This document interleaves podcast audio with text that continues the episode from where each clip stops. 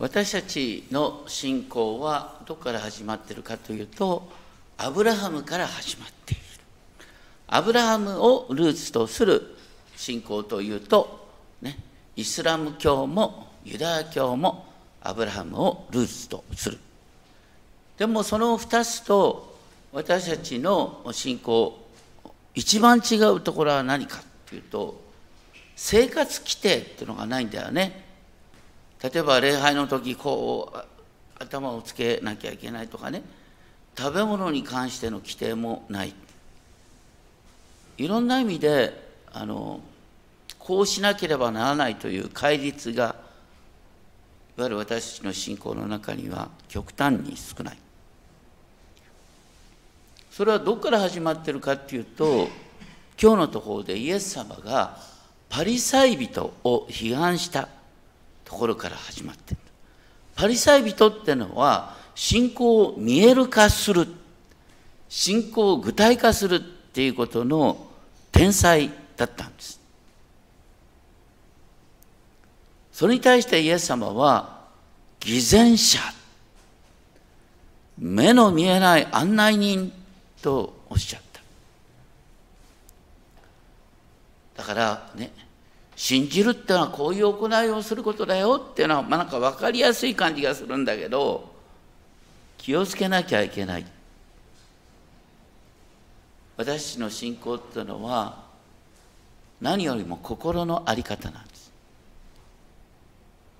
心を尽くし精神を尽くし力を尽くしてあなたの神である主を愛しなさい。またあなたの隣人をあなた自身のように愛しなさい。そういう心の在り方だ。また23章ではですね、13節以降、7回にわたって災いだ。元の訳では忌まわしいもの。っていう繰り返し。これ三条の説教でね9回にわたって幸いですって幸いな生き方に対比されるのがこの災い。でその中でね災いだ事前の立法学者パリサイ人って繰り返されるんですけれども16節に関しては災いだ目の見えない案内人たち。目の見えない案内人っていう言葉についてですね面白い例が15章に出てきます。15章の14節でね、15章14節を開いてみると、イエス様がパリサイ人のことを放っておきなさい。彼らは盲人を案内する盲人です。もし盲人が盲人を案内すれば、二人とも穴に落ちると言って、いろんなことを明確に指示するパリサイ人は、盲人を導く盲人なんだって言いました。そこで何が問題にされているかというと15章2節でイエスの弟子の手の洗い方が悪い。実はね当時手をよく洗うっていうのは今の感じと違うんですよ。あの使う水の量から決まっていてですねよくっていう言葉は拳っていうふうに訳してるんです。あの水をですねこうやって垂らしてもらって人に垂らしてもらってその後こうやって拳でこうやってやるんですね。でその後こうやってまた水を注いでもらう。こういう形を守ることが清めのパターンになんです。一方でねあの父母を敬えっていうのがあるんだけどここのところで15章の4節を見るとですねあの15章4節5節を見るとお父さんこれは本当にねお父さんに実はこれ送りたいと思ったんだけど示されて神様に捧げることにしたんですっていうような形でだから捧げるべきものをコルバンと宣言することによって親にですねそれをあげなくてもいいっていう言い訳を正当化するような教えが出てきた。その時イエス様は何とおっしゃったかという15章の9節で彼らは人間の命令を命令としてるんだ。どういうことかというとね聖書の教えの中にね書いてあることをより明確化する。例えば、ね、何度も言う、安息日は、ね、旅行しちゃいけない。まあ、厳密に旅行しちゃいけないとはあの書いてないんです。安息日、労働しちゃいけない。じゃあ、どれぐらい歩くと労働行為になるかっていうんで、ね、当時の人はいろいろと計算、考えた結果ですね、2000キュービット以上歩いちゃいけない。2000キュービットって約1000メートル、1キロだよね。皆さん1キロ以上移動してきてるんですね。安息日立法違反。まあ、とにかくそういうことをやたらですね、あの、細かく考えていった。そしたら、聖書の教えがなんか人間の戒めの規定になっちゃったってことなんです。そういう中で今日のところでテーマになってるのは、あの、神殿にかけて誓う。か、神殿の黄金にかけて誓うのか、それから祭壇にかけて誓うのか、祭壇の上の笹ごぼにかけて誓うのか。これ何かっていうとですね、誓いを神に対して誓ったことは果たさないと恐ろしい罪になるんです。かつてイエス様誓ってはならないとおっしゃった。あれはどういう意味かっていうと、ね、後で言い訳ができるような誓い方をするな。誓うんだったら同等々神の名によって誓えばいいのに天に対して頭をさしてまた血をさしてっていう形で誓うことによって言い訳が成り立つそういう言い訳ができる誓い方をするなっていうのが中心的な意味だった。大体誓わなきゃ結婚だって成立しないんで誓わなきゃ洗礼だって行えない。んで誓い自体が悪いんじゃなくて誓い方の問題だった。ここのとこでもですねあの神殿にかけて誓うか神殿の黄金にかけて誓うか。何かというとですね神殿の黄金にかけて誓った時に誓いを果たせなかった時にね黄金これだけの量に黄金にかけて誓ったんだからね誓いを果たせなかったらこの黄金のね一部を弁償しなきゃいけない。ね。賠償しなきゃいけないって、測ることができるわけですよ。神殿かけて誓って、たって、果たせないときにですね、どういうあの賠償責任があるかって言えないんですよ。また、ね、祭壇の生贄もうこれも測ることができるでしょ。測ることができるから、誓いを果たせなかったときに罰則規定を明確にできるんですよ。とにかくそのようにパリサイ人の規定って何でもかんでも目に見えるかなんです。それがイエス様は要するに目に見えるように一生懸命することが実は目の見えないやつのやってることだとこう広い話してね見える化してる人が実は根本的に目が見えてないってイエス様はおっしゃってるんです。でさらに23章23節で災いだ偽善の立法学者パリサイ人と言ってお前たちはミント、イノンド、クミンの十分の1を治めているが民とっていうのは香りがいい、ね、それからあ薬の作用もある。イノンドもあのととても香りのいいもの。でクミンは調味料として用いる、まあ、とにかくその量の少ないもので貴重なものなんだけどこれをなんか本当に丁寧にこれの10分の1を主に性別しなければって丁寧にやってんだけどはるかに重要な正義と憐れみと誠実を愚かさに来てる正義っていうのはあの公正とも訳される。で憐れみっていうのは実は誠実とも訳されるんですねで、ここで政治と訳されている言葉は信仰とも訳すことができるんです。これは、あの、先ほどね、とちょっと読んだ、三箇所の6章の8節に、ただ公正を愛し、誠実を愛し、へりくだって神と共に歩むって、これをね、3つの言葉にすると、ね、正義と憐れみと誠実ってことになるんですよ。要するに、神は何を求めているかっていうと、本当にあなたがね公正を求めることであり、そして人に対する憐れみであり、また神の誠実、神の真実に応答して生きるっていうことだ。ただこれらは測りようがないんです。ね。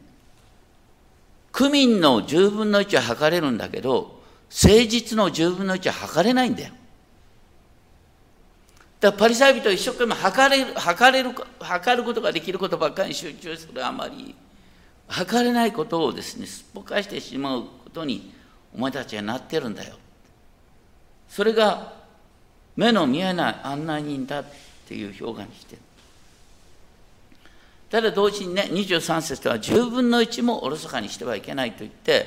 新約の中でですね明確に10分の1は大切10分の1を、ね、性別するってことは大切だよっていうことは言ってるんですね。でも24節目の見えない案内人たち部屋をこうして覗くのにラクダは飲み込んでいる。ラクダを飲み込むっていうのはこれありえない話ね。でも言いたいことは何かというとねより大きな恐ろしい罪を犯してるっていうこと。より大きな恐ろしい罪っていうのは何だと思います？それは人間を人間人を人と思わない。ある種の人を徹底的に排除する。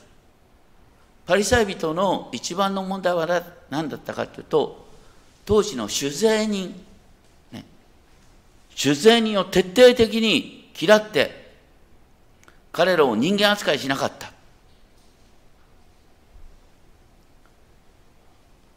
あの、現代の教会でもね、福音派の教会っていうのはついこの前までね、LGBT なんてもうキンクね、そんなやつはっていう感じだった。ところが最近はその揺り戻しが来てね、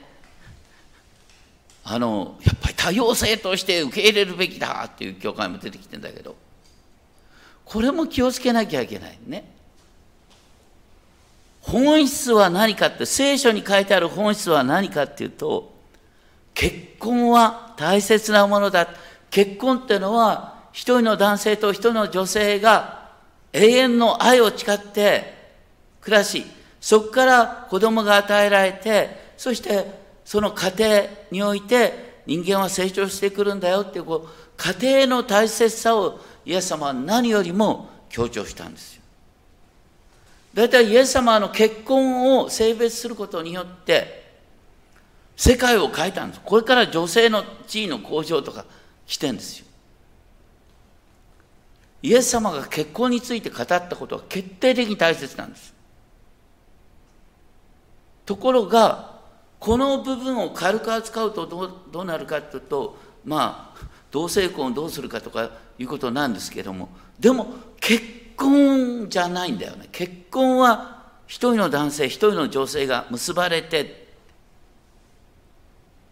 それがいかに世界で大切なことだったかっていうことを忘れちゃいけない。確かに私たちの周りに離婚がある。いやこれは v DV だから認めざるを得ないよね、まあ、そういうねあの例外いろいろとあるんだよ。例外いろいろとあるんだけど例外のことを一生懸命やってる。これについてはどうだってね。例外規定を一生懸命やってるうちに本質を忘れてしまう。これが目の見えない案内人なんです。何を私たち考える時にも本質から入っていってそしてあと、ね、細かなことについてはそれぞれの、状況において対応を考えるっていう姿勢が本来目の見えるやり方。しかしパリサイ人は何でも白黒をはっきりするさせる天才だった。その上で25節災いだ偽善の立法学者パリサイ人たち言ってお前たちは杯の皿の外側は清めるが内側は強欲と宝珠で満ちている。でもねあの当時のパリサイ人は節度ある生き方質素な生き方をする人間として有名だったんですよ。なんでそのパリサイ人がですね強欲と宝珠だ？なんだと思います？実はね人間にとってねお金以上に大切なものがあるんです。何ですか？お金以上に大切なもの。名誉です。名誉ってのははるかにお金より大切なものです。パリサイ人はね評価されるってことをいつも意識してただから何も何かねあのマタイの五章でイエス様はおっしゃってるけど良い行いをするときに人に見えちゃいけないんだ。イエス様はパリサイ人はいつもねどう見えるか。っていうことを気にしながら行動しているだからダメなんだだから人の評価を求めるっていう意味において強欲と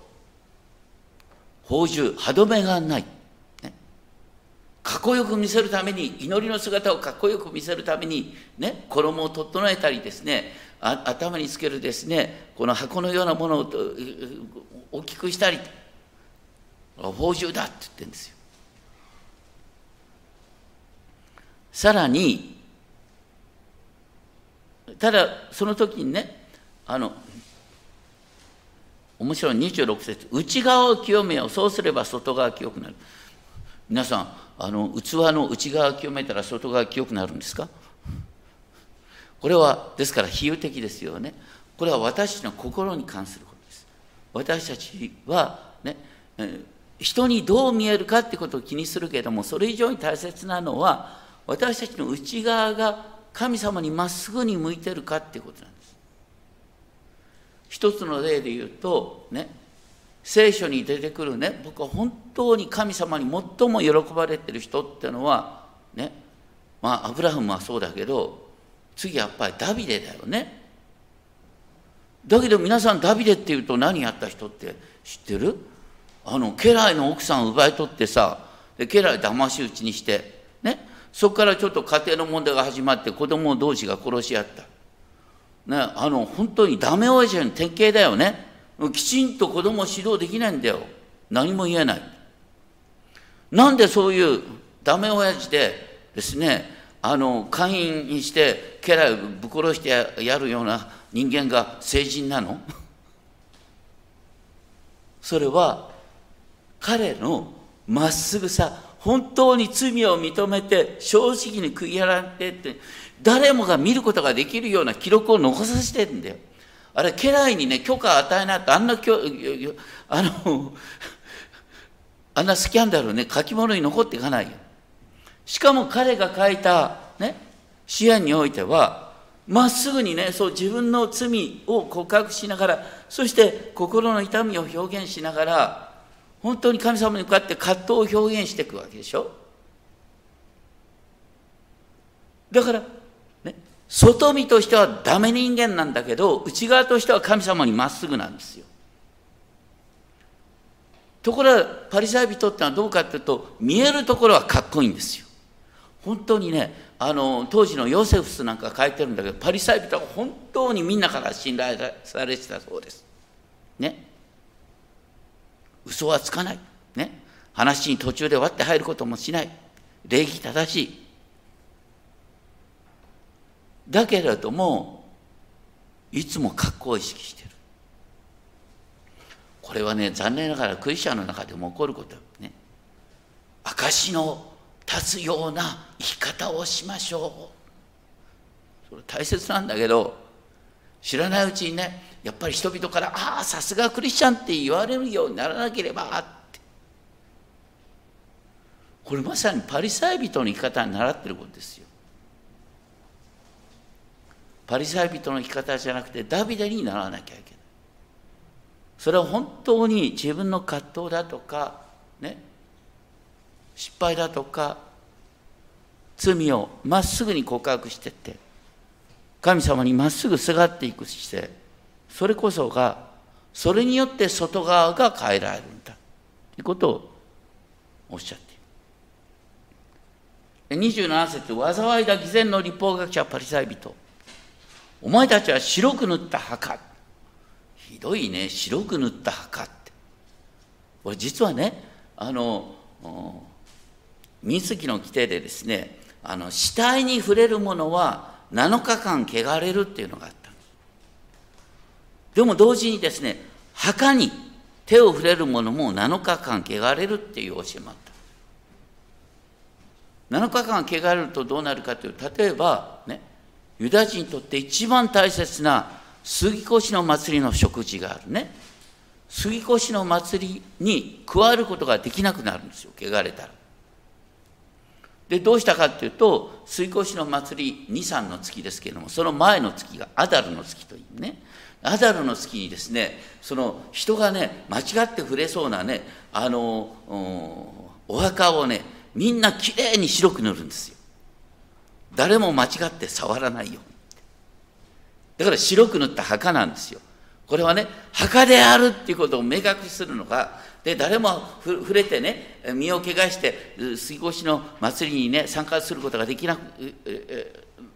できなくなることがないようにっていう目印としてつけたあのこの白く塗った墓なんだけどこれはある意味でイエス様のとんでもない皮肉なんだよね。白く塗った墓きれいだからと言って近づいてって触ったら汚れるでしょ。実はパリサイ人立法学者もそうだ。彼に近づくとですね偽善が映る。パリサイ人は本当に自分の心の渇きは隠すんですよ。自分がいかにね信仰に悩んでるか葛藤してるかっていうことを隠すんですよ。目に見える形を整えるんですよ。それは人を滅びに招くんです。なぜならイエス様は何とおっしゃった。義に植え乾く者は幸いですっておっしゃった。神様に対する渇きってのがとっても信仰の中心なんですよ。だから私たち人に証しするって私は神に乾いていますイエス様なしには私は到底、ね、自分を、ま、保つことができませんっていう弱さとともに、ね、神の宮沢を語っていくというのは本来あるべき姿。パリサイ人立法学者はそれと反対、格好つけを教えてしまう。それは人を滅びに招くんだということをイエス様おっしゃって。さらに23章29節から、偽善のパリ立法学者パリサイ人といってね、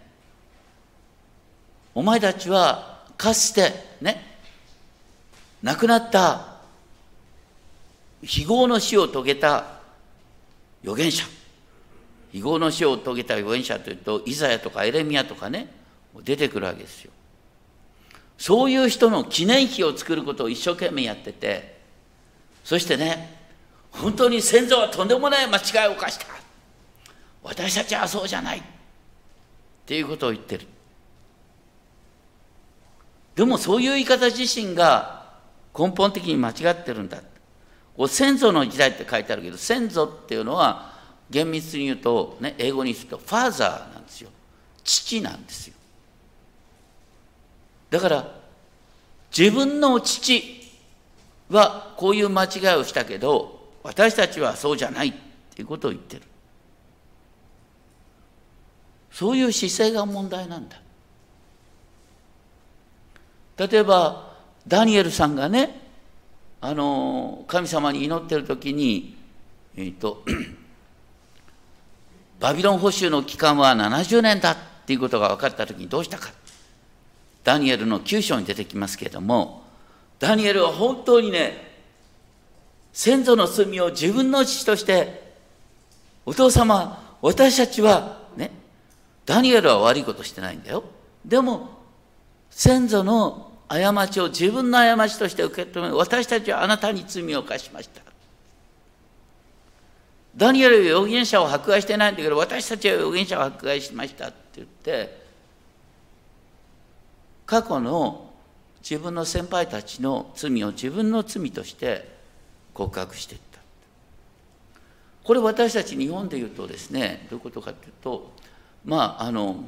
戦後、まあ、私たち福音中なんか戦後始まった福音派の教会だよね。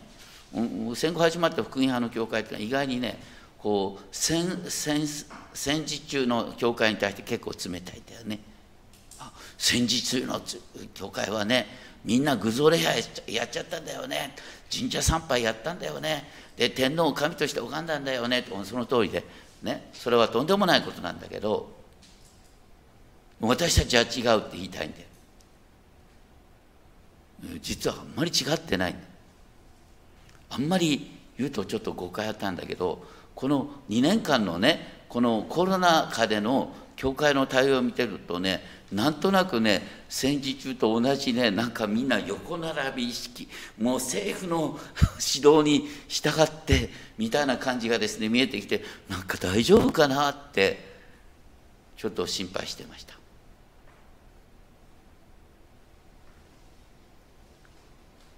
日本人って同調圧力に弱いんですよ。旗からどう言われるかっていうことを気にしながら行動するんです。感染者を恐れる以上に感染者が出た時の評判を気にする。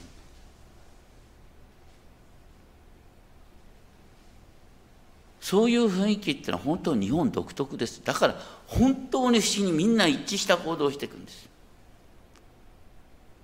これはねだから戦前と同じことが起きたら多分同じ行動をするんです日本の教会は。そういう意味で私たち同じ日本人のね習慣を受け継いでるんだってことを本当に分かってるか戦前の教会はダメだったけど私たちは違うなんてとんでもないよ。でそういう人に向かってイエス様は何とおっしゃったか32節。お前たちは自分の先祖の罪のマスを満たすがよい。罪のマスを満たすってひどい皮肉なんですけどもね、罪をいっぱいいっぱいにね自分たちの罪深さをより明確にして早いところ裁きを受けろっていう感じなんですよ。お前たちはね先祖と自分は違ってるっていう時点で本当の意味で自分の、ね、問題は分かってない。お前たちは裁きを免れないんだって言ってるんです。でそういう中で面白いのは34節。だから見よ私は預言者父親立法学者を使わす。使わすって書いてあるのは現在形で書いてあるんですよね。だからイエス様が預言者ねまたあの知者を使わす。でもお前たちはそのうちのあるものを殺し十字架につけあるものを鞭打ちね迫害して回るっていうこのこの言葉はみんな未来形なんですよ。だからイエス様は繰り返し人を使わすんだけどねお前たちはその人たちをね迫害することになるんだよ、ね、十字架につけることになるんだよ。鞭打つことになるんだよって未来形って言ってるんです。何を言ってるかっていうとですねお前たちはね先祖と違うって言うんだけど実は先祖よりひどい人間なんだ。先祖と自分が違うということにおいてあのお前たちはもう本当にねどうしようもない。で実際にはねイエス様の弟子たちをとんでもない迫害をすることになる。でその結果はどうなるかっていうんで36節。これらの報いは全てこの時代の上に降りる。この時代の上って、要するに、イエス様が生きてる時代とか、イエス様の世代、イエス様が生きている世代のうちに、神の厳しい裁きが下るってことなんです。いつも言いますが、ね、私たちは、あの、聖書の教えと同時にね、歴史を完全に知ってる必要がある。イエス様の十字架が紀元30年頃だって言われる。それから40年後に何が起こったか。これ知らないと本当に教会の歴史わかんないのよ。イエス様の十字架から40年後に何が起きました？紀元70年にエルサレム神殿がローマ帝国によって廃墟とされたんです。エルサレムから人々が追い出されたんです。それ1900年間にわたってユダヤ人は、ね、基本的に散らされていったんです。国を失ったんです。